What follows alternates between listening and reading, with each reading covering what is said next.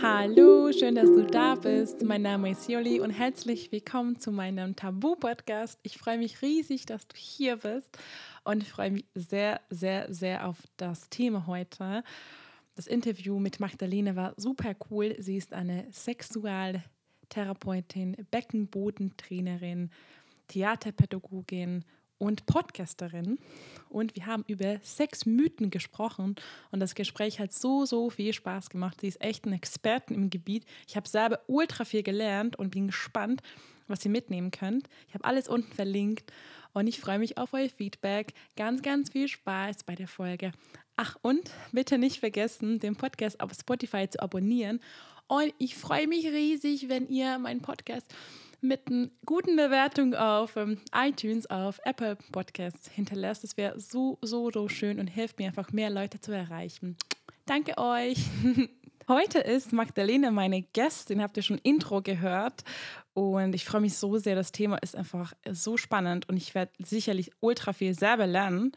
Und ich freue mich, dass ich einen Experten im Gebiet hier habe. Magdalena ist nämlich auch eine Podcasterin und den Podcast sexologisch. Und ich kenne tatsächlich sie durch den Podcast und dann natürlich ihr Instagram-Account entdeckt. Und ich bin super, super happy, dass sie Ja gesagt hat zum Interview. Deswegen herzlich willkommen und danke, dass du hier bist. Hi, danke schön für die Einladung. Ich habe mich riesig gefreut. Yay! Magst du dich ganz kurz vorstellen, weil irgendwie das Gefühl, ich kann dich nicht so gut vorstellen wie ich selber.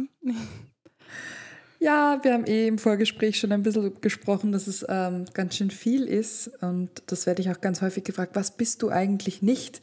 Ähm, hier kommt, was bin ich? Ähm, ich bin die Magdalena, ich lebe in äh, Linz in Oberösterreich, bin 25 und unter sexologisch eben unterwegs. Mein Hauptjob momentan ist, dass ich als Sexualpädagogin und auch Sexualberaterin ähm, arbeite in eigener Praxis in Linz. Ich habe auch einen Lehrgang für Sexualpädagogik und habe halt gemerkt ähm, nach dem Sozialarbeitsstudium, dass ich äh, in die Richtung Sexualaufklärung gehen will, weil alle immer total durchgedreht sind beim Thema Sexualität. Ich dachte, das kann doch echt nicht euer Ernst sein. Und dann habe ich mir einfach noch ähm, Impulse geholt. Ähm, also ich habe eine traumapädagogische Ausbildung auch und eine theaterpädagogische Ausbildung und das fließt bei mir so alles mit rein und Beckenbodentrainerin bin ich auch, weil ich halt einfach denke, dass vieles auch über den Körper gut lösbar ist und nicht nur über das Reden und Denken. Und ich mag diese Verknüpfung ganz gern. Wow, also du bist 25 und du hast, wow, also ich finde es so, du hast so viel gemacht, Beckenbodentrainerin, wow, also ich frage mich, wie hast du es alles geschafft zeitlich? Also Hut ab, so. Richtig gut. ja, wenn wow. man Dinge macht, die einen interessieren und die Spaß machen, dann, dann fällt das gar nicht so auf. ja, voll. Ich finde es richtig cool, dass du dich so immer weitergebildet hast und jetzt quasi dein ganzes Wissen weitergibst. Und habe ich mal richtig gehört, dass du auch äh, so Toy-Partys, war das? Äh, Genau, nicht, ja, das, das war ich. Das mache ich auch, ja. Ja, das warst du, oder? Das fand ich so cool. Oh mein Gott, ich habe noch nie davon gehört. Wirklich? Nein. Na, also ich arbeite halt auch für Amorelie Toy Party. Also wir machen sozusagen auch wirklich Partys bei den Kundinnen, wo wir dann mit den Produkten kommen und das macht einfach ganz vielen Menschen viel Spaß. Einfach aus dem Grund, weil viele nicht einfach so in den Sexshop reingehen würden und ich habe ganz lange überlegt, wie ich das schaffe. Ähm, also ich habe ja viele KlientInnen, die zu mir kommen und dann sagen, ähm, sie kommen mit einem Problem. Und ich dachte immer, wie können wir über Sexualität sprechen, wenn es noch gar kein Problem gibt, sondern einfach, wo man sich austauschen kann. Und man hat, also ich kenne leider ganz viele, die niemanden haben, mit dem sie darüber so offen sprechen können. Und bei diesen Toy-Partys bringe ich dann halt einen Koffer voller Sextoys mit und Pflegeprodukten, alles Mögliche. Und mit meiner Vulva-Puppe komme ich dann und dann erkläre ich die Anatomie und, und so weiter. Und dann passiert ein Austausch und die können die Produkte halt alle anfassen und, und dann reden sie, dann beginnen sie miteinander zu sprechen und sich auszutauschen. Das finde ich unglaublich fein. Also das liebe ich ganz heiß und innig. Richtig gut. Also wann kommst du nach Berlin? In Berlin habe ich ganz fantastische Kolleginnen. Also ich kann dir gerne jemanden vorbeischicken. Das wäre nicht das Thema. Ah, okay. Spannend. Oder du also bist selber Beraterin. Wir suchen ah, immer wieder motivierte Leute. Echt? Also schon echt ähm, ein coole, cooles Gebiet. Wir haben tatsächlich ein paar Sextoys mit meinem Freund, aber ähm, irgendwie, äh, ich finde es spannend, weil es so viele andere Toys gibt, die ich gar nicht kenne. Und du meintest ja ähm, im Podcast, glaube ich, von Amorelie sogar, habe es angehört, dass, ähm, dass du ja quasi dann schaust, was für den, die, pa die Paare oder eben für die Person passen kann, oder? Genau. Und ich wusste ja auch, bevor ich bei Amorelie begonnen habe zu arbeiten, hatte ich keine Ahnung oder halt ganz wenig. Ich kannte die Klassiker ähm, und bin dann äh, wirklich erstaunt gewesen, wie viele Möglichkeiten es eigentlich gibt. Und äh, da dann nach wie vor natürlich auch geforscht wird, was echt super ist, und da neue Technologien entwickelt werden, ist es natürlich immer wieder ein Prozess, weil immer wieder neue Produkte auf den Markt kommen, die andere Dinge können und wiederum andere Menschen gut ansprechen. Und ich finde, es ist einfach eine voll feine Erweiterung. Und man kommt wieder so in dieses, komm, wir probieren was aus oder wir, es ist so dieses Spielerische so. Und dann schauen wir. Und wenn es funktioniert, voll geil. Und wenn nicht, äh, dann versuchen wir es dann anders mal vielleicht nochmal und ansonsten gut, hat nicht geklappt, aber ist in Ordnung so. Ja, ich finde es mega cool, weil ich glaube, dass so viele ja, Leute brauchen genau diese Ansprechpartner, Partnerin, weil ist halt bei Sextoys meistens ist halt so, du hast eine Webseite und du hast keine Ahnung, so, ja, okay, was mache ich jetzt? Welche Toy bestelle ich? Und man ist überfordert. Man, ja, man hört, ja, okay, Dildo, ja, okay, äh, Satisfier und man kennt gefühlt, das war's. Und, und ich glaube, es ist voll wichtig, dass jemand da ist und sagt, hey, hab keine Angst und trau dich und das kann ich vielleicht für dich besser sein. Und das finde ich voll cool, weil ich glaube, viele Leute brauchen da Hilfe. Voll, weil vom Online-Shop, da kann ich halt nur die Rezensionen lesen, wie es für jemand anderen ist. Und auf einer Party kannst du die Produkte ja anfassen. Das heißt, du hast schon ein Gefühl, wie ist das Material, wie fühlt sich die Vibration an, gefällt mir das generell oder nicht so. Und auch wie nutze ich die Toys. Also oft habe ich ja gar keine Ahnung, wie ich das verwende. Voll, ja, ich, voll. Voll lustig. Weißt du, was mein allererstes Sextoy war oder ist? Ich glaube, du kennst das. Die meisten Leute kennen das nicht. Ähm, ähm, Magic Wand Hitachi. Mhm. Kennst du das? Ja. Hat mein Freund mir gekauft vor dreieinhalb Jahren zum Weihnachten. Und ich dachte mir, was ist das für ein Gerät? Das, falls ihr zuhört und nicht wisst, was es ist, ist quasi, das war damals, damals mal so ein Massagegerät, ist immer noch ein Massagegerät. Und man kann den, den, ähm, den Kopf äh, quasi wechseln und damit angeblich ganz viele Frauen haben das erste Mal Orgasmus damit. Äh, und ganz viele Leute, also das fand ich, mein Freund wollte unbedingt, dass, dass ich das habe, aber ich muss sagen, ich mag, also hast du schon mal probiert, das Ding? Natürlich. Ja? ja? Natürlich. Ich, mach, ich muss sagen, ich mag, also ich finde es so laut und ich, also ich mag es gar nicht. Also ich weiß nicht, ob ich es falsch benutzt habe vielleicht. nee, es ist total unterschiedlich, aber der Magic Wand ist so äh, gefühlt auch das erste Sextoy gewesen, das so richtig ähm, publik geworden ist über Sex and the City. Da war es damals drin und ich weiß noch, der Hersteller ah. hat sich super ah. dagegen gewehrt und gesagt, das ist kein Sextoy, das ist nur ein Massagestab. Ja, ja, ja, ja, ja. Aber das ist halt, also viele finden das besonders gut, also nicht nur im Intimbereich, sondern zum Beispiel auch am Rücken, weil das so Tiefenentspannung hervorbringt durch diese pulsierenden Bewegungen. Ähm, aber wie gesagt, Vibration ist nicht für jeden was, ein Magic Wand ist nicht für jeden was, genauso wie ein Dildo oder ein Vibrator nicht für jeden Menschen was ist. Es gibt halt so viel mehr und da muss man schauen, was, was einem selber halt auch gefällt. Voll. Und ich glaube, man muss auch manchmal öfter probieren. Ich habe das Gefühl, bei mir ist oft so, wenn ich erst mal probiere, dann bin ich so, nee, gefällt mir gar nicht. Und ich gebe dann voll auf gar keine zweite Chance. Und ich finde das doof von mir, weil ich mir so, oh, so laut, nee. Und voll oft muss man einfach mehrmals wahrscheinlich üben damit, oder? Genau, also ganz häufig ist es so, dass beim ersten Mal, wenn man ein Toy testet, ist das halt alles ganz neu und komplett anders und unser Körper denkt sich dann oft so, warte, warte, warte, was? ich kann das gar nicht zuordnen und oft ist es dann so, dass beim zweiten Mal macht dann so Boom oder beim dritten, vierten Mal, dann merkt man so, wow, okay, okay, da geht schon okay. was. Gut, ich muss nochmal diesen Stab von meinen ist tatsächlich, glaube ich, irgendwie versteckt in meinem Kleiderschrank. ich habe nämlich einen Platz für meine Toys, aber dieser Stab ist so riesengroß, das passt da nicht rein. Deswegen. Lustig. Weil diese Magic Wands sind oft richtig, richtig groß. Ja, ich finde äh, manchmal, äh, die haben fast die Größe von einem Pürierstab oder so, von einem äh, hm. Küchengerät einfach. Größer. Meins ist größer. also meins ist echt so groß, ist ein bisschen unangenehm. Deswegen, weil das ist echt so, so ein riesen Ding. Denke auch so, okay, ja, das, okay, alles klar. Ich habe das Gefühl, wir werden jetzt die Folge zum Sextoy-Folge äh, um, ähm, äh, drehen. Und eigentlich wollten wir ja über Sexmythen sprechen, deswegen werde ich jetzt kurz die überleiten, wenn es okay ist. ich habe ganz viele Mythen jetzt für, für dich zusammengesammelt und ich glaube, du kennst schon fast alle, also beziehungsweise ich glaube, du kennst alle. Mal gucken. Auf jeden Fall, also genau, kannst du mal vielleicht uns erklären, was genau, also Sexmythen, ich glaube, es klingt selbstverständlich, die sind ja Mythen über Sex, die eigentlich gar nicht stimmen oder hauptsächlich nicht stimmen? Oder wie würdest du es beschreiben? Äh, es kommt darauf an, welcher Mythos es ist, aber das sind, also Mythen sind einfach Geschichten, die sich Menschen gegenseitig erzählen, von denen manche glauben, sie sind wahr, andere glauben, Teile davon sind wahr und andere wissen oder bei den meisten Mythen ist es halt so, man sagt, das ist halt so, aber eigentlich stimmt das gar nicht. Und bei Sex gibt es natürlich, wie bei allen Tabuthemen, aber da kennst du dich ja aus mit Tabuthemen, ähm, gibt es natürlich da auch ganz, ganz viele Mythen. Und man wird echt nicht müde, die aufzuklären. Echt nicht. Voll. Ich frage mich, wenn du jetzt an einen Mythe denken müsstest, zum Beispiel, was du jetzt als Therapeutin, als, als ja, Sinnpflanzerin bekommst, welche ist das meist gehört oder Mythe, was du bekommst?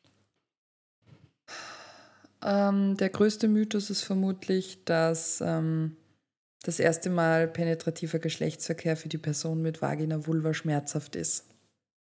Immer. Und dass es dann blutet. Und das hängt dann meistens mit dem Jungfernhäutchen zusammen, mit diesem riesengroßen Mythos. Das okay. ist so das, was ich tatsächlich ähm, auch in jeder Schulklasse habe.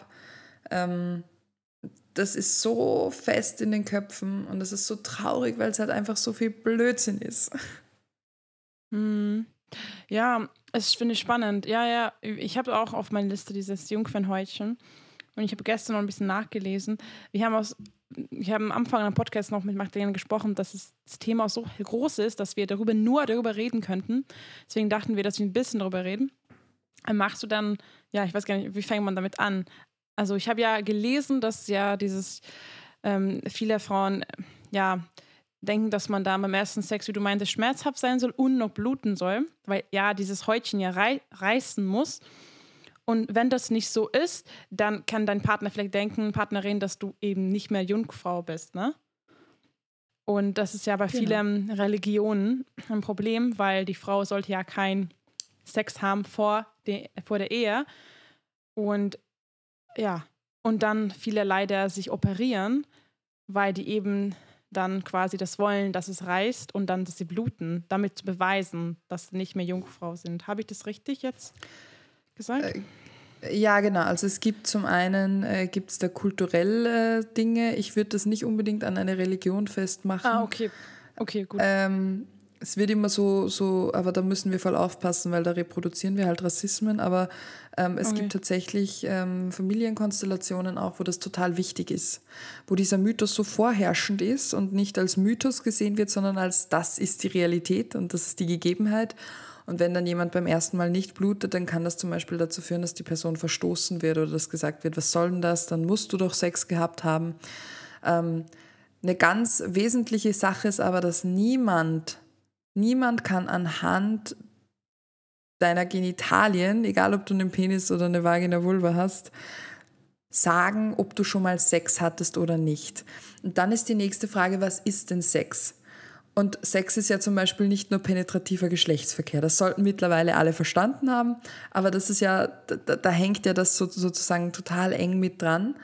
Und viele stellen sich das Jungfernhäutchen so vor, wie Nutella-Glas. Also an dieser Stelle keine Werbung, aber das hat halt jeder im Kopf. Nutella-Glas, das ganz frisch verschlossen ist. Und dann äh, machst du ein Loch rein mit dem Löffel. So stellen sich das viele vor. Und wenn man sich das so vorstellt, beim eigenen Körper, vielleicht mit der eigenen Vagina, wo man denkt, scheiße, ouch, das muss doch voll wehtun. Nein, nein. Also ähm, bei einer von 4000 oder 5000 Menschen, also es ist wirklich mini, mini, mini, 0,001 Prozent ähm, der Menschen haben tatsächlich ein komplett verschlossenes äh, Hymen oder Jungfernhäutchen oder nennen wir es einfach, was es ist, vaginaler Schleimhautkranz. Ähm, und bei mehr als 80 Prozent ist es tatsächlich nur so ein, ein, eine Umrandung, eine franzige Schleimhautumrandung, ähm, ein bis zwei Zentimeter beim Vaginaleingang drinnen. Und ähm, auch Menschen, die bereits ein Kind vaginal auf die Welt gebracht haben, haben diesen vaginalen Schleimhautkranz noch. Ja? Also das hat überhaupt nichts mit Jungfräulichkeit zu tun. Und, und das muss auch überhaupt nicht reißen, weil das ist total dehnbar. Und bei vielen dehnt sich das einfach nach außen und fertig. Ähm, und es gibt dann noch ein paar seltenere Formen wie eine septierte Corona. Corona hat es übrigens vor Corona schon geheißen für Krone, also diese vaginale Krone. Ähm, das kann man sich alles anschauen, aber es ist einfach Blödsinn zu sagen, dass äh, es beim ersten Mal blutet, weil dieses Jungfernhäutchen nichts damit zu tun hat. Und zum einen sagt das auch nichts darüber aus, obwohl manche GynäkologInnen behaupten, sie wüssten, ob jemand schon Sex gehabt hat oder nicht. Das ist einfach Bullshit und das ist total fatal, wenn sie sagen, sie könnten das sehen. Und da finde ich noch ganz wichtig, da kommt dann nämlich immer die Frage, ja, aber Magdalena, warum bluten denn manche dann beim Sex? Und wie viele bluten denn überhaupt beim ersten Mal Penetration? Ähm, ich würde mal sagen, so Daumen mal Pi sind das 30 Prozent. Das ist jetzt gar nicht so viel. Ähm, und die bluten nicht wegen dem Jungfernhäutchen, sondern wenn ich ähm, vaginal etwas aufnehmen will, dann muss ich entspannt sein, dann muss meine Beckenbodenmuskulatur entspannt sein. Unser Körper, wenn er eine Erektion kriegt, und ja, auch Menschen mit einer Vulva bekommen eine Erektion, das heißt, die Klitoris schwillt an, die ist ja auch ein riesengroßes Organ, auch so ein Mythos, dass die nur eine kleine Perle ist, aber das wissen mittlerweile etwas mehr ähm, und wird feucht und dieser Muskelschlauch, und das eigentlich, das ist die Vagina, ein vaginaler Muskelschlauch, wird gut durchblutet und kann dann natürlich, wenn ich beweglich bin, das ist wie vom Sport, musste ich auch aufwärmen, unser Körper wärmt sich auf für den Sex, ähm, dann kann ich vaginal etwas aufnehmen, ohne dass es schmerzt. Und wenn du jetzt eine Faust machst und versuchst, da einen Finger reinzustecken, wenn du verkrampft bist, vergiss es. Also das tut nur weh, wenn du es die ganze Zeit versuchst, wird es irgendwann äh, aufreißen und schmerzen. Und unsere vaginalen Schleimhäute innen sind so wie die Innenräume vom Mund. Also jeder hat sich schon mal in die Wange gebissen, das blutet dann und tut ziemlich weh, aber es heilt auch total schnell wieder. Also es ist jetzt nicht tragisch. Und dasselbe passiert dann halt manchmal ähm, beim penetrativen Geschlechtsverkehr. Entweder wir sind sehr verspannt, haben dann Schmerzen oder durch die viele Reibung, weil wir noch nicht feucht genug sind etc., kann das dann halt so sein. Und auf diesem Blut sozusagen hält sich der Mythos des Jungfernhäutchens ganz hartnäckig. Hm. Aber ich finde es spannend, weil zum Beispiel ich das erste Mal, als ich Sex hatte, hatte ich auch ein bisschen Schmerzen und ich glaube, das war auch daran, dass ich nicht feucht, richtig feucht war. Ist ja auch klar. Also immer noch, wenn ich jetzt nicht feucht bin, dann ist auch nicht so angenehm, wenn da ein Penis eindringt. Ne? Ist ja auch normal. Und ähm, ich habe auch ganz, ganz viele Probleme gehabt, dass ich jahrelang mit verschiedenen Männern nicht feucht wurde. Und ich dachte, das ist irgendwie meine Schuld, ich bin irgendwie krank. Und dann hat sich herausgestellt, dass wahrscheinlich ich mich nicht so wohl gefühlt habe mit denen. Und das habe ich, ja, und deswegen jetzt habe ich gar kein Problem mehr damit. Auf jeden Fall, ich habe auch nicht geblutet beim ersten Mal. Ja, und obwohl ich damit, muss ich sagen, ich habe richtig Angst gehabt davor. Ich dachte, oh Gott, oh Gott, das erste Mal, ich werde bluten. Oh Gott, ich muss ein Handtuch holen. Oh Gott, wie unangenehm das sein wird. Und ja, wie du, ich, hab, ich bin auch so erwachsen, dass es normal ist, dass du blutest, ne? Ja, ja. Diese Angst haben so viele. Also die kriege ich echt, die Frage, tut das erste Mal weh, kriege ich in jeder Klasse gestellt, ab der dritten, vierten Klasse Volksschule. Das ist so in den Köpfen drin. Und dann denke ich mir immer so, Gott, nein. Also Sex ist was, was lustvoll ist, was Spaß macht, was die Leute machen, weil sie Bock drauf haben und nicht was, was Schmerzen verursachen soll. Wenn du Schmerzen mhm. hast, es sei denn, du, du magst das. Also es gibt ja auch Menschen, die stehen drauf. Das ist dann natürlich auch voll in Ordnung. Aber dann will ich das bewusst und auch da gibt es ein Safe Word, ähm, wenn ich irgendwas nicht mehr möchte. Und wenn du Schmerzen hast beim Sex, dann musst du das nicht hinnehmen. Das ist nicht normal. Ähm, und daran kann man arbeiten und das kann man abklären lassen. Schmerzen beim Sex sind nicht normal und man muss das nicht aushalten. Auf jeden Fall nicht normal. Und ihr müsst auch, du meinst, kommunizieren, reden. Und natürlich, also, also ich finde schon, also mein Partner, mein Freund würde das schon merken direkt, weil er mich so gut kennt. Aber wenn dann, dann deine Partnerin, Partner nicht merkt, dann hallo, sag was. Like, ist also jetzt für mich, also wenn du mit mitmachst, dann ist es für mich irgendwie, dann stimmt was nicht da zwischen euch. Weil du musst da ehrlich sein, hey, sorry, da fühle ich mich nicht so oder diese Stellung finde ich nicht so gut, dann sag das, ne? Also, hm. Ja, oder das tut jetzt einfach weh und es kann sein, ähm, dass, also es ist ja auch jeder Tag unterschiedlich, weißt du?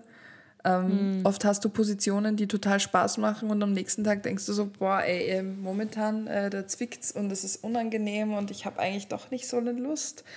Das ist voll normal. Und nur weil du am Anfang gesagt hast, hey, ich bin mit am Start, mach mal mal, heißt es das nicht, dass du das äh, nicht wieder widerrufen kannst. Du kannst jederzeit sagen, hey, stopp, ähm, jetzt äh, doch nicht. Oder ah, lasst uns doch mal lieber einen Film ansehen. Ähm, Lust ist nichts, was, was auf Knopfdruck kommen muss. Und nur weil ich einmal Ja gesagt habe, heißt das nicht, dass das jetzt äh, immer und für den ganzen, also für den kompletten.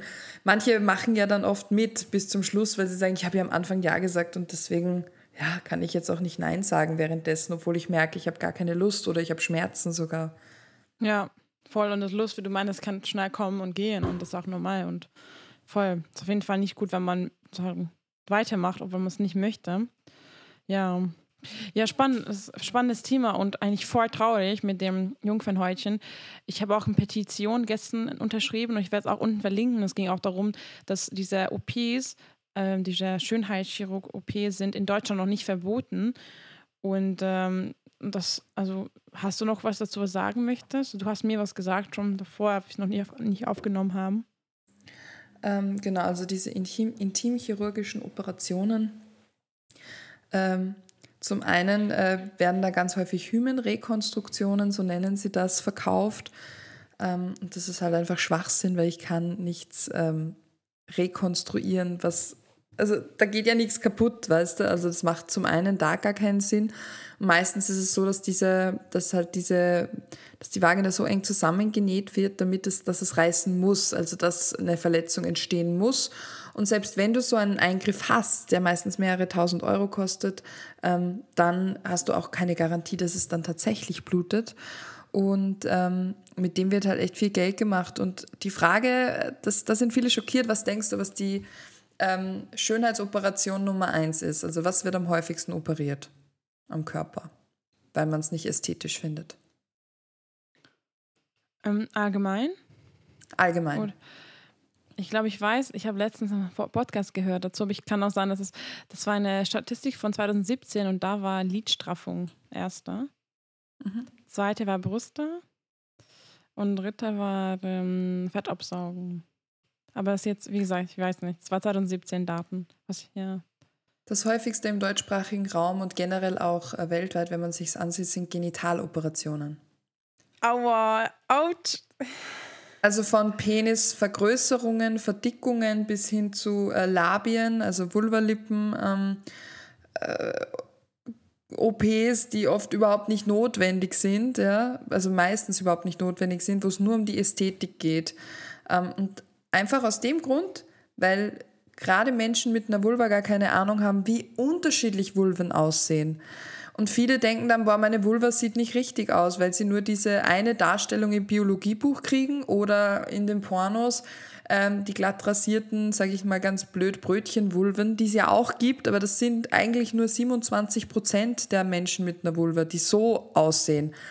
Und alle anderen sehen anders aus. Und die Vulvalippen, sowohl die inneren und die äußeren, können zwischen 0,07 mm bis hin zu 18 cm variieren. Das muss man sich mal auf der Zunge zergehen lassen. Also jede Vulva sieht anders aus. Das ist wie ein Fingerabdruck. Und weil wir uns selber nie ansehen, also wir müssten uns ja wirklich mit dem Spiegel hinsetzen, um uns das anzusehen. Ja, also so, also man ist super gelenkig. Aber das machen wir so selten. Und deswegen haben voll viele Menschen mit einer Vulva einen total schlechten Zugang zu ihrem eigenen Körper. Weißt du, bei Leuten mm. mit einem mm. Penis, die wachsen als kleine Kinder schon auf, äh, halten den Penis immer, sehen den, die haben ganz ein anderes Körpergefühl für ihren Penis. Wir greifen Voll. uns ja nicht auf die Vulva, wenn wir auf der Toilette sitzen, aber es wäre gut. Dann würden wir zumindest da einmal am Tag oder ein paar Mal am Tag Kontakt damit haben, mit diesem Körperteil.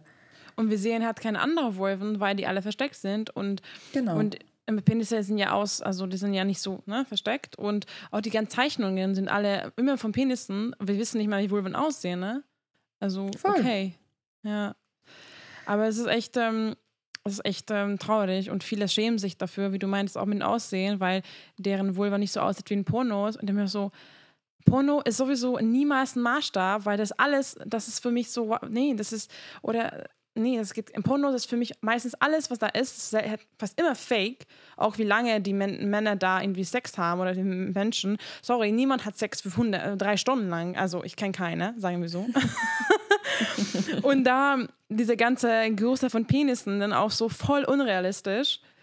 Ähm, und natürlich haben dann viele komplexen Unsicherheiten dann.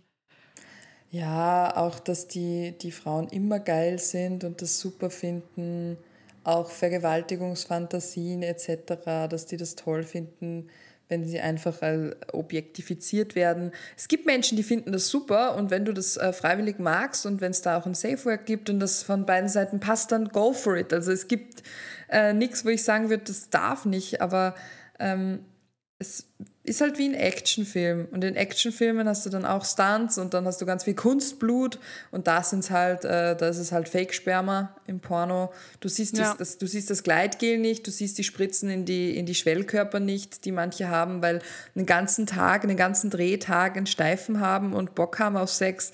Come on, also das. yep. no way. Das no geht way, sich nicht yeah. aus. Ja, ja, das ist absolut mit dem, mit, ja, voll auch mit dem, wie du meintest, mit dem Sperma, viel zu, also dass es viel zu viel rauskommt. Aus, oh ja, nee, also sorry, das ist voll unrealistisch. Mhm. Ja, oder auch gebleachte Po-Löcher, dass ja nichts irgendwie dunkler oh, ist. Oh, oh, Natürlich okay. alles, alles ähm, äh, glatt rasiert ganz häufig, ohne irgendwelche Makel. Ähm, das ist meistens mehr wie Zirkusakrobatik als äh, Real-Life-Sex. Ähm, und das muss, man, das muss man sich echt immer wieder vor Augen führen. Ja, ja das ist echt so. Und ja, das ist für wie viel, ja, ist echt krass. Na gut, aber ich äh, habe das Gefühl, wir werden, wie du meintest, schon nur über das eine Thema reden, aber mega spannende Themen. Aber ich gehe mal, darf ich jetzt zum zweiten Mythos gehen? Hau raus. Hau raus. Okay. Ähm, obwohl, das hast du schon angesprochen. Ich weiß gar nicht, ob das, also wir können ganz kurz reingehen. Du hast ja erzählt, also ich habe, meine Mythos ist, nur penetratives Sex und dadurch ausgelöster Orgasmus ist richtiger Sex. Schwachsinn. Was machen denn dann zwei Menschen mit einer Vulva, die sich nicht penetrieren können, wollen, ohne Hilfsmittel? Also das ist einfach so ein Blödsinn. Ähm, ist dann Solo-Sex auch kein richtiger Sex mit mir selbst? Braucht es für eine Penetration einen Penis oder gilt auch ein Toy oder ein Finger, was auch immer? Also, ah, Sex ist so viel mehr. Und für mich ist zum Beispiel alles Sex, wo eine genitale sexuelle Erregung und eine Erektion da ist. Also oft finde ich, die Erektion ist für mich zum Beispiel gar nicht so ausschlaggebend, sondern eher dieses Gefühl, diese Lust, diese Erregung, die man spürt, dieses Kribbeln, so, wow, wenn du dein Lieblingsessen schon vor dir am Teller stehen hast und dir denkst so, wow, ich würde so gern essen. Dieser Moment, dieser Moment, das ist so das, was für mich Sex ist. Ja. Zum Beispiel, wo fängt halt Sex an? Zum Beispiel, wenn dein Partner nach Hause kommt und du schon richtig Lust auf ihn hast oder auf sie hast. Und ähm, ja, wann fängt das halt an? An Moment, wo ich beide ausgezogen habt, im Moment, wo du schon Gedanken hast über Sex. Also für mich auch so ein sehr spannendes Thema. Oder ähm, viele sagen, Sex fängt an, ja, genau, du meintest nur das Eindringen. Und ähm, okay, warum? Äh, hallo, wer hat das entschieden? Ja, und das wertet auch automatisch alles, was davor und danach passiert, ab. Und es wertet jede andere Form von Sexualität ab, die nicht Penis in Vagina ist. So. Hm. Ja, das sind echt, äh, finde ich echt spannend, dass man das so, ja, dass man das auch so gelernt hat oder dass man auch von wahrscheinlich von ganzen Filmen ist so, ne? Dass man sieht immer dieses, diese, diesen Moment, wo richtig sie durchnehmen, richtig geil sind und das war's. Und ja auch so. Und dazu kommt noch, ähm, kann man da zum dritten Mythos ähm, mal wieder, also kann ich dazu hängen, weil ich wollte gerade sagen, dass das, dieses auch im Film ist immer so, dass sie beide gleichzeitig kommen. Und das ist auch ein Mythos, dass nur beim guten Sex kommen beide gleichzeitig. Auch so, sorry, aber äh, das ist, äh, das ist, äh, okay, also für mich, beide gleichzeitig kommen, ist super schön und freut mich, wenn es für euch klappt, aber das ist für die meisten Menschen, glaube ich, nicht der Fall, oder? Ja. Also man kann das natürlich lernen und je autonomer ich in meiner Lustgestaltung bin und in meiner Sexualität bin, umso besser kann ich selber steuern, wann ich kommen möchte und wann nicht. Aber das ist jetzt nicht die Regel. Und es heißt auch nicht, dass das automatisch das Beste ist. Ich kenne auch Paare, die sagen, wir wollen gar nicht miteinander kommen, sondern wir wollen das nacheinander genießen oder was auch immer. Also es gibt auch da kein richtig und kein falsch. Hm. Ja. Voll, voll, voll. Und ähm, das ist auch bei Mm. Also ich, ich bin schon mit meinem Freund zusammengekommen, aber wir sind auch schon seit Jahren zusammen. Ne? Also ist jetzt irgendwie keine, wir, sind, wir kennen uns sehr, sehr gut und ich habe da Glück, dass er mich sehr gut kennt und weiß, was ich mag. Aber es hat auch gedauert. Ne? Also es hat vorher gedauert und ich, zum Beispiel, ich kann nur kommen, wenn ich oben bin, hauptsächlich in also Reiterposition. Dadurch ist ja, viele Frauen können, kommen ja hauptsächlich nur von Fingern oder Lecken. Und es ist natürlich dann sowieso schwierig, dass, dass das beide gleichzeitig passiert. Mhm.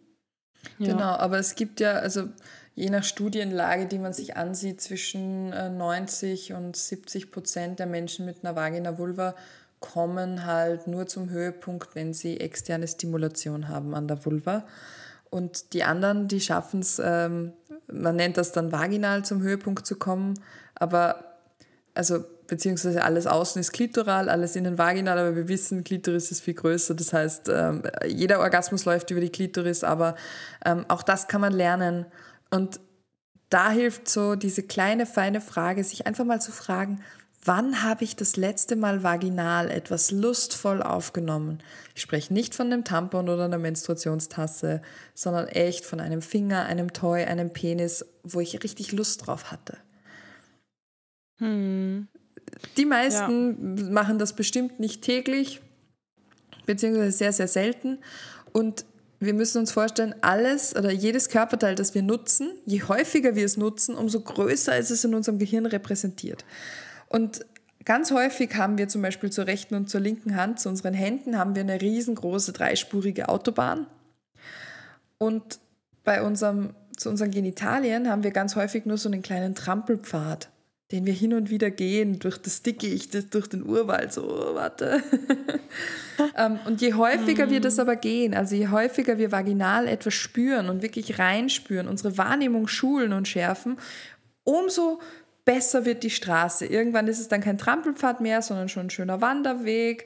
Dann irgendwann wird er asphaltiert und wenn ich das ganz häufig mache, dann habe ich da irgendwann auch eine dreispurige Autobahn und dann funktioniert das mit dem vaginalen Orgasmus natürlich auch noch mal mehr. Aber das sagt uns halt niemand. Ja, das ist, äh, ich habe es letztens auch gelernt. Ich lese gerade ein Buch, kennst du vielleicht Coming Soon? Mhm. Und da wurde genau das beschrieben, was du meintest, man als Übungssache. Und genau, dass man, je öfter man das macht, desto Genau, und desto mehr spürte, desto und dann hat mich so Sinn gemacht, weil ich tatsächlich, ich kann ehrlich sagen, ich masturbiere sehr selten, eigentlich nie. Und das ist für mich auch so ein, ich habe mich als, Jung, als Jugendliche nie mich angefasst und ich weiß auch nicht, woher das kommt. Und, und ähm, ich habe auch gedacht, ich habe es nie einfach nötig gehabt. Und dann habe ich jetzt meinen Freund, also meinen Freund kennengelernt vor fünf Jahren und ähm, er war so voll schockiert, wow, dass ich es nie gemacht habe. Und meinte voll krass, aber hast du kein Interesse? Und er hat mich voll geholfen, offener zu sein. Und, und auch dieses Buch ist sehr, sehr gut, weil ich fühle mich nicht mehr so alleine, weil sehr, also tatsächlich sehr, sehr viel, ich glaube, jede fünfte Frau masturbiert nicht. Mhm. Und ich habe immer gedacht, also, weil zum Beispiel, wenn in deinem Freundeskreis viele masturbieren, dann denkst du, oh, du bist alleine, weil du natürlich nur dein Bubble kennst. Und auf Instagram äh, ist also in meiner Bubble super viele reden offen darüber und dann denkst du auch so, ja, okay, ich bin jetzt voll alleine. Und eigentlich bist du null alleine, weil super viele Frauen oder eben Menschen mit einem Vulva halt nicht masturbieren. Und ich finde es halt natürlich schade, weil viele, ich glaube, wie, wie, ich, haben sich nicht getraut, das zu machen und die wussten nicht, wie es geht, ne? Weil das lernst du ja nie. Woher, äh, also, du, du, es gibt ja keinen Unterricht in der Schule. Und die, die, die Boys, also die Männer meistens wissen das irgendwie, weil das, wie du auch meintest, auch in Kindheit, die schon viel mehr anfassen. Mhm. Ja, total. Und es gibt ja auch viel mehr Begriffe für Masturbation mit einem Penis. Also, weißt du? Ähm, oft macht ja Sprache auch extrem viel aus und ähm, Masturbation mit einer Vulva ist halt auch so vielfältig, eh mit Penissen auch, aber äh, und es wird halt echt von Geburt an uns ganz häufig gesagt, ähm, Zum einen werden Genitalien gar nicht benannt. Das vermittelt, okay, da ist was, aber es hat keinen Namen. Jeden anderen Scheißdreck, blöd gesagt, äh, kriegt einen Namen, Nasenloch, Nasenrücken, Nasenflügel, was auch immer, Nasenhaare, äh, jedes im Detail. Aber das da unten bekommt keinen Namen. Und das zweite ist halt dieses oh, also Entschuldigung, es regt mich einfach immer so auf, weil das so, so früh verankert ist. Und dann, wenn sie dann mit der Windel rumlaufen und Kinder dann bemerken, boah, wenn ich mich an der Vulva anfasse, das fühlt sich voll gut an. Und Kinder masturbieren auch. Aber die masturbieren nicht, weil sie Sex haben wollen, sondern die machen einfach alles oder greifen Dinge an, sich selber an, was sich gut anfühlt. Und natürlich merken sie, boah, wenn ich mich an der Vulva anfasse, das fühlt sich richtig super an. Oder auch an den Penissen. Also man kennt ja ganz viele Kinder, die sich auch an den Penis fassen und so, ne? Das fühlt sich halt gut an und das beruhigt auch viele. Und dann wird ganz häufig gesagt, geh, nimm die Hand da raus, nimm die Hand da weg, das ist eklig, pfui, das macht man nicht. Und das brennt sich halt total ein, auch wenn sich niemand mehr vielleicht richtig gut daran erinnern kann, aber sowas brennt sich ein. Ich lerne, okay, das ist ein Körperteil, das fühlt sich gut an, verdammt, aber ich soll nicht hingreifen, weil das eklig ist, weil das komisch ist, weil man das nicht macht. Ja, das habe ich auch letztens gehört. Ich muss ehrlich sagen, ich habe keine Ahnung bei mir. Ich glaube, meine Eltern sind da sehr offen. Also mein Vater war super offen, hat schon, ich glaube, ich war fünf Jahre alt, hat mir ein Kondom gezeigt. Hier ist ein Kondom, fass mal an. Und ich weiß, es war grün, aber eine ganz komische Farbe. Also ich glaube nicht, dass meine Eltern mir sowas gesagt haben, aber wie gesagt, ich kann mich ehrlich gesagt nicht erinnern. Also ich habe ich hab auch nicht die, die gefragt. Ich weiß auch nicht, ob sie sich erinnern können, aber ich glaube schon, dass meine Eltern da relativ offen waren. Aber trotzdem, obwohl ich sie so offen waren, trotzdem bin ich irgendwie dann doch nicht so aufgewachsen wie, wie viele andere Freunde. Oder mein Freund zum Beispiel war mit zwölf schon richtig offen und hat die ganze, also vor mit zwölf hat er schon richtig Lust auf Sex und nicht mit zwölf. Ich hatte gar keine Lust. Ich wusste, Sex war für mich ganz, ganz weit weg. Ganz, ganz weit weg. es ist ja auch total unterschiedlich und das darf es ja auch sein. Also es gibt jetzt auch, und viele stressen sich dann, na, jetzt muss ich aber dann irgendwann mal das erste Mal hinter mich gebracht haben. Einen Scheiß musst du. Also wenn du Lust hast, hast du Lust und wenn nicht, dann halt nicht. Punkt. Und wenn du niemals in deinem Leben Sex haben willst, dann ist es genauso in Ordnung. Und wenn du jeden Tag Sex haben willst, dann ist es auch okay. Also es, wir müssen endlich anfangen, dass das sowas Individuelles ist ähm, wie Jobsuche. Nicht jeder mag denselben Job haben, ist ja auch in Ordnung. Oder nicht jeder isst das gleiche Essen gern. So, so ist es bei Sexualität halt einfach auch. Voll. Nee, mit dem wie, viel, wie oft Sex, das wollte ich eh jetzt gleich als Mythos ähm, haben, weil es ist auch wieder diese Frage, wie oft ähm, ist pro Woche zum Beispiel Sex haben, ist normal. Und das ist auch so ein, zum Beispiel, ich habe jetzt einen Mythos hier, zwei bis drei Mal pro, pro Woche Sex ist normal. Und ich denke auch so, hallo, was ist bitte normal? Also, was ist überhaupt schon normal? Und wer entscheidet das? Also, sorry, wie du meintest auch, ihr entscheidet das, wie oft ihr Sex haben wollt. Und es, es, es sagt nichts über eure Beziehung aus finde ich, oder? Nee. Also. Nee. Nee, weil es hängt ja von vielen Faktoren ab und es gibt viele Gründe, Sex zu haben oder auch zu masturbieren. Manche Menschen haben Sex, weil sie sich äh, sehr nahe sein wollen, manche haben Sex, weil sie einfach geil sind, manche haben Sex, weil sie Stress abbauen wollen, andere haben Sex, weil sie Ablenkung haben wollen, ähm, manche haben Sex aus Langeweile. Also es gibt ja tausend Gründe, Sex zu haben und es gibt auch tausend Gründe, keinen Sex zu haben. So. Und das kann einfach variieren von Tag zu Tag, von der Lebenssituation, von der Uhrzeit. Manchmal hat man einfach richtig viel Stress. Es gibt Menschen, die gerade wenn sie viel Stress haben, richtig gerne viel Sex haben, weil die das total runterholt. Und dann gibt es halt Menschen, die sagen, boah, fass mich nicht an, ich habe überhaupt keinen Bock auf irgendwas, weil ich so gestresst bin. Und ich glaube, wir müssen beginnen, darüber zu sprechen. Und wenn nicht mit unseren PartnerInnen, mit wem denn dann? Weil niemand kann Gedanken lesen, niemand von uns. Woher sollen wir denn wissen, ob jemand Lust hat oder nicht oder woran es jetzt liegt? Und ich kann sagen, dass es ganz, ganz häufig nicht am Gegenüber liegt, dass man keine Lust hat, sondern an sich selbst. Und deswegen kann auch der Schlüssel, also des Rätsels Lösung, nur in uns selber liegen. Also indem wir uns mit uns selbst beschäftigen, indem wir uns mit Sexualität beschäftigen und auch endlich annehmen und akzeptieren, dass Sexualität etwas ist, was sich ein Leben lang verändern kann und was wir lernen können. Was nicht einfach da ist mit Schnips, sondern das können wir immer wieder erweitern. Hm.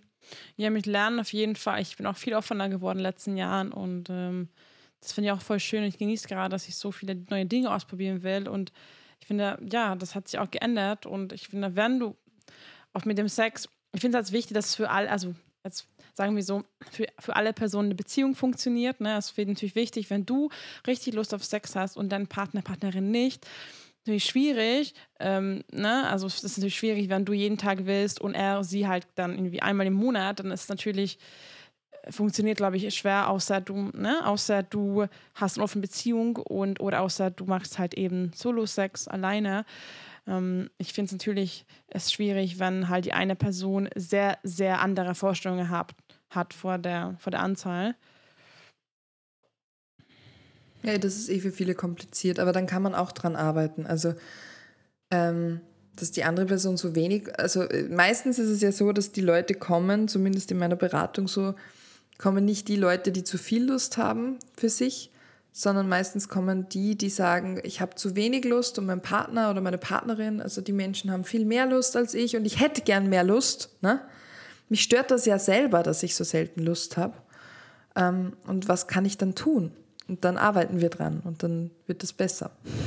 Mhm, voll schön. Aber ich finde es richtig stark, dass Leute dann das halt sehen und dann arbeiten wollen und zu dir gehen. Weil ich glaube, das ist auch ein richtig stark zu sein, hey, ich brauche Hilfe und ich möchte mich da, ich, ich, ich nehme da Hilfe an. Ich glaube, da super viele bräuchten Hilfe und tun sie nicht. Entweder die wissen nicht wohin, entweder natürlich haben sie vielleicht keine, also, weiß, also kein Geld oder keine Zeit dafür, aber ich glaube, die meisten schämen sich dafür. Also ich weiß nicht, was bei dir ist, aber es ist schon viele Leute wahrscheinlich bei dir, ich weiß nicht, wie, wie wenn sie das erste Mal da sind, ist es für sie bestimmt sehr aufregend, oder?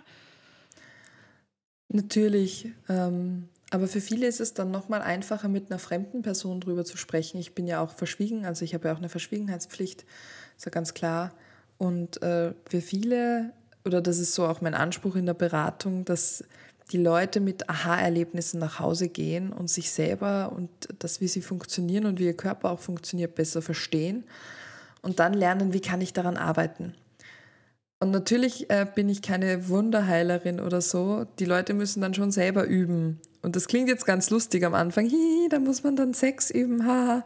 Aber das kann richtig anstrengend sein, das zu lernen. Vor allem, wenn man die letzten 25, 30 Jahre das so gelernt hat, dass es jetzt so ist, wo wir sind, dann müssen wir Dinge wieder neu dazulernen und neue Dinge lernen. Das ist wie Sprachen lernen. Das ist am Anfang sehr mühsam. Wenn wir das als Kinder schon lernen, geht uns das meistens sehr einfach von der Hand. Je älter wir werden, umso schwieriger wird es. Aber das heißt, nicht, dass es nicht geht. Also ich habe einen Kollegen, dem sein ältester Klient ist 82. Also du kannst immer noch was verändern und immer noch was dazulernen. Du musst wow. nur wollen. Richtig gut. Das ist wow. Das ist richtig cool. Dann ja, wow. Und das natürlich mit dem Motto, ja, alte Menschen haben keinen Sex mehr. Ha ha ha. Ne? also das ist auch so.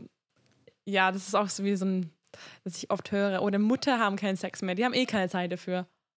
Ich so, hallo, nur weil du ein Kind geboren hast, du nicht, dass du keinen Bock hast mehr auf Sex. Sorry.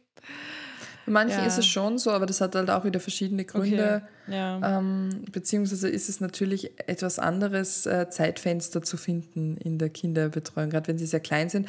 Aber es geht. Man findet Möglichkeiten. Man muss nur so schauen, dass man Wege findet. Und vor allem, wir müssen uns davon verabschieden, zu glauben, dass Sex immer nur dann gut ist, wenn er spontan ist. Das ist einfach ja. Schwachsinn. Ja, stimmt. Aber das ist so ein fester Glaubenssatz. Und wenn ich immer nur glaube, Sex muss spontan, dann muss mich die Lust packen und dann muss alles passen rundherum und ah, der Moment muss perfekt sein. Dann ich habe die perfekte Unterwäsche an, perfekte, genau. alles aufgeräumt ja, auf jeden Fall. Und dann haben wir genau super Musik im Hintergrund, also alles perfekt.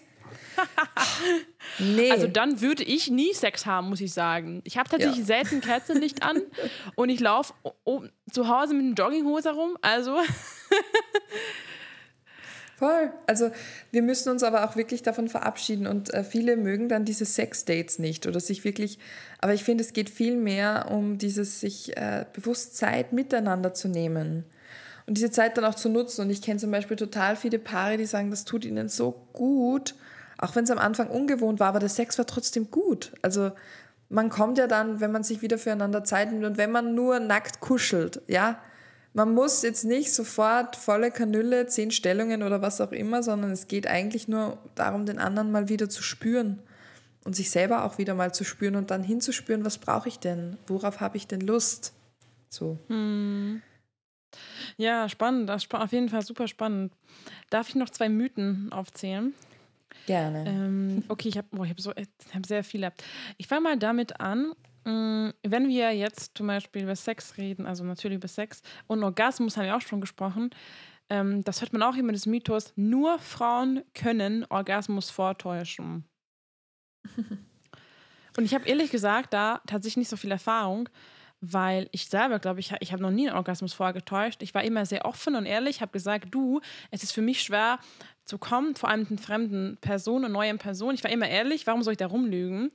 Mhm. Und ähm, ich glaube nicht, dass ich mal erlebt habe, dass ein Mann bei mir das gemacht hat, aber es kann natürlich sein, dass passiert ist und ich das nicht wusste. Ne? Mhm. Also generell kann jeder Mensch einen Orgasmus vortäuschen.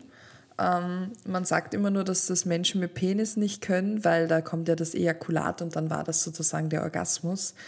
Tatsächlich gibt es aber Orgasmen, wo kein Ejakulat rauskommt. Das ist aber sehr, sehr, sehr, sehr selten. Und man muss den Unterschied zwischen Erregung und Erektion kennenlernen.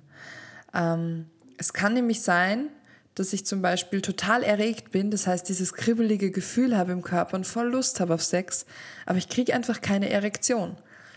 Das wäre bei einem Penis, dass er steif wird, der wird einfach nicht steif oder bei der Vagina, sie wird einfach nicht gut durchblutet, sie wird einfach nicht feucht, so eine Scheiße. Ne? Ähm, und eine Erektion ist halt dieser körperliche Vorgang, Erregung, das, was wir spüren. Und das ist nicht immer gekoppelt. Und das wissen total viele nicht. Aber wenn wir mal verstehen, dass das nicht immer gekoppelt ist, dann kann es sein, dass ich zum Beispiel eine Erektion habe, obwohl ich gar nicht so viel Lust habe auf Sex. Und ähm, es ist nicht immer ein Orgasmusgefühl, wenn Sperma rauskommt, sage ich jetzt mal am Höhepunkt, ähm, sondern das ist dann halt einfach eine Entladung ähm, und viele fühlen das dann gar nicht so richtig wie ein, wie ein Orgasmus. Und für die meisten ist es diese Verknüpfung zwischen körperlicher Entladung und emotionaler Entladung. Also wenn ich auch total mit drin bin, wenn ich das total spüre, dieses Kribbeln bis zum Höhepunkt drauf. Also manche beschreiben das ja wie den Himmel und es gibt tatsächlich Menschen, die das so fühlen wie den Himmel, ähm, wenn man daran arbeitet. Und deswegen können natürlich auch Menschen mit einem Penis Orgasmen vortäuschen. Ähm, ja. Mhm. Und Mensch, also Männer, also Menschen mit dem Penis können auch quasi Orgasmus, äh, also ejakulieren, aber trotzdem keinen Orgasmus haben, oder? Gibt's auch, ja. Hm. Ich glaube, mein Freund hatte mal das gehabt, irgendwie, das, oder ich glaube schon, aber einmal war so ganz komisch und meinte, ja, aber irgendwie war das dann doch nicht so schön am Ende und fand ich auch dann spannend. Aber zum Beispiel, er meinte, wenn er nicht kommt, das ist für ihn kein richtiger Orgasmus. Und ich war so, irgendwie, das fühlt sich anders an. Beziehungsweise man, Männer können auch angeblich mehrmals kommen. Und das muss man aber richtig üben. Und das ist halt noch mega unbekannt irgendwie, aber das muss man richtig trainieren, dass man halt zwar kommt, aber nicht ejakuliert und dass es dann sozusagen am Ende dann nur ejakuliert oder so. Keine Ahnung, so, so, so, mehr, so mehrere Orgasmen hintereinander, was die Frauen halt eher sozusagen können.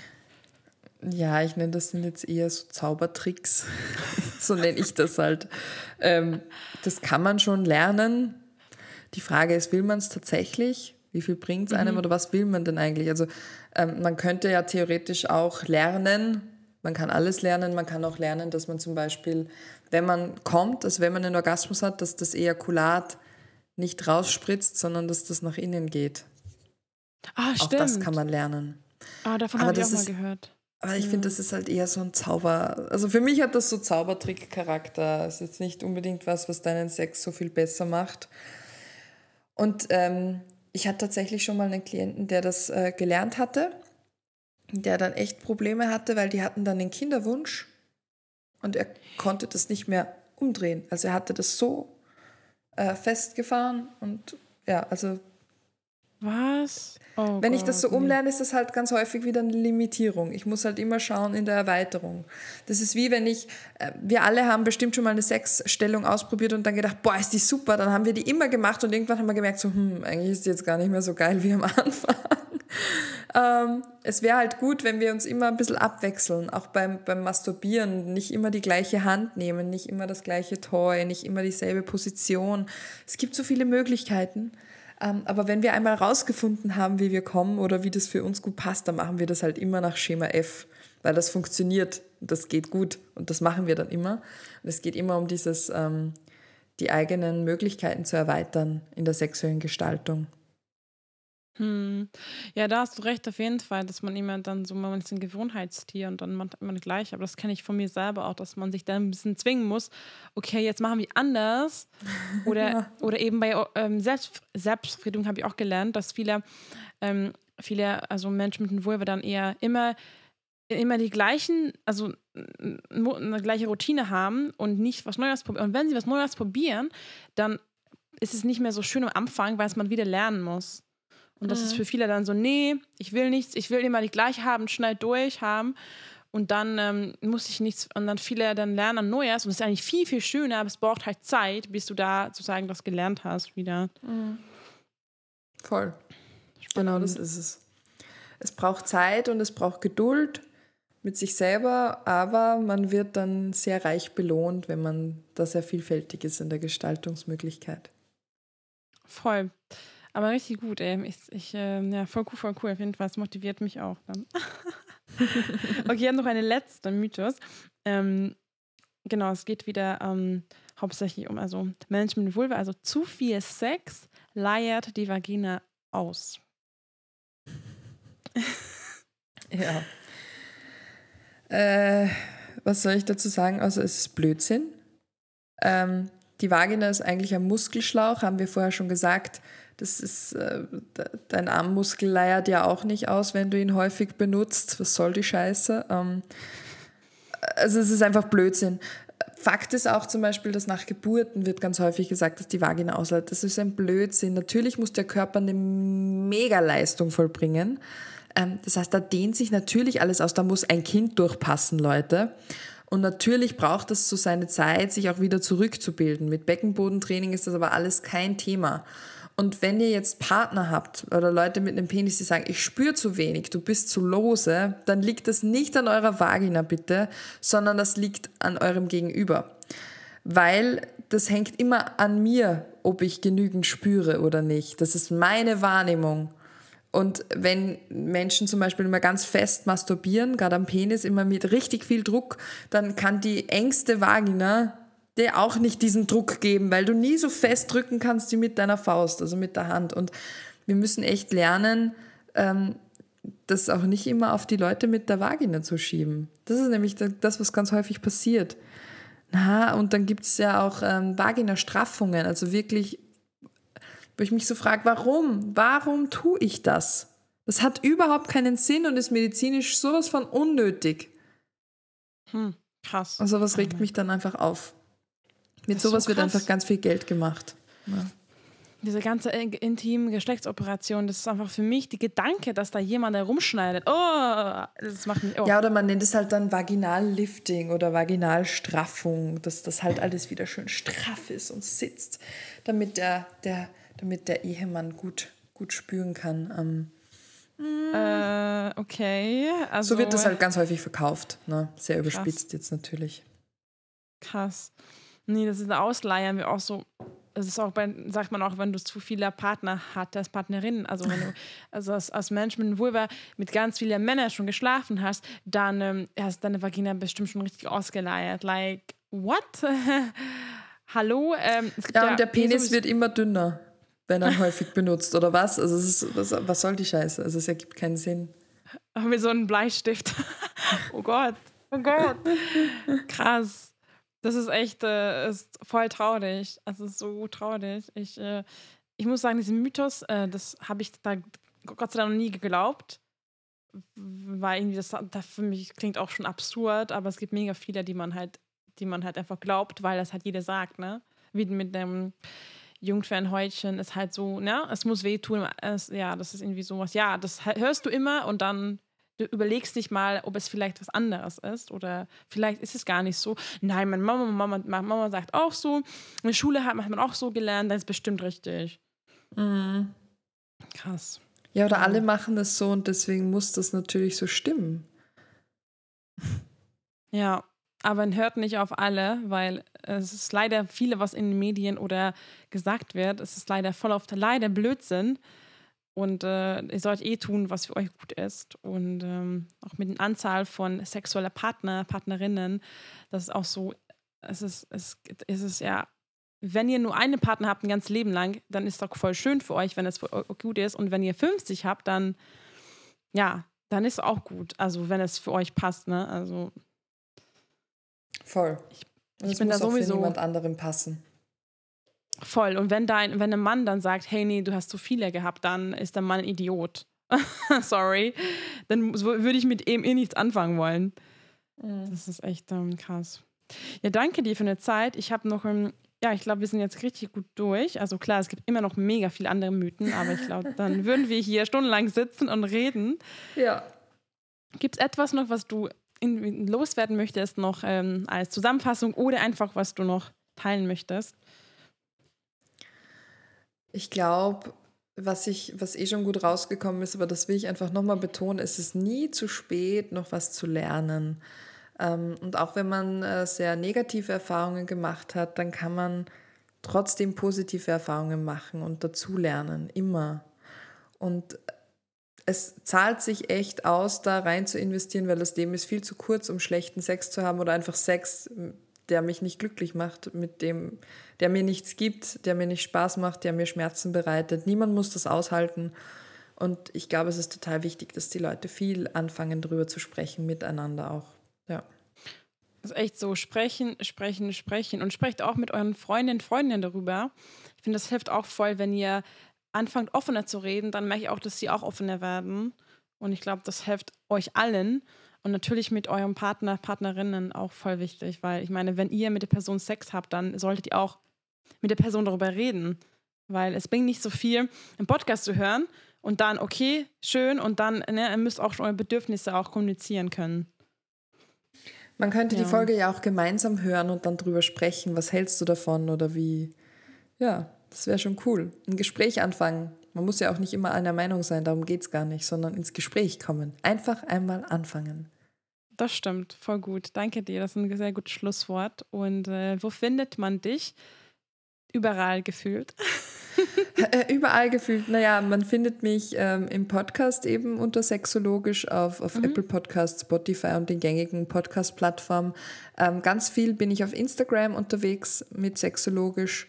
Ähm, man könnte mich auch auf Facebook finden, da bin ich aber eher seltener unterwegs und genau. Ansonsten okay. vor Ort in Linz. okay, sehr schön. Ich verlinke alles unten. Und wie gesagt, es lohnt sich auf jeden Fall, bei Magdalenas Podcast vorbeizuschauen. Sie hat viel mehr Folgen als ich und richtig coole Themen. Und auch Themen, die ich auch selber, wie gesagt, ultra viel gelernt habe. Deswegen, ähm, ich hoffe, dass die Folge euch Spaß gemacht habt und wir planen auch eine zweite Folge für Magdalenas Account, also Podcast aufzunehmen, aber wahrscheinlich erst in ein paar Monaten. Aber ich werde das alles dann natürlich in meinen Story auf Instagram verlinken, dass ihr up to date seid. Und genau, danke fürs Einschalten und wir hören uns nächstes Mal. Ciao, ciao und danke, dass du hier warst. Tschüss. Ciao.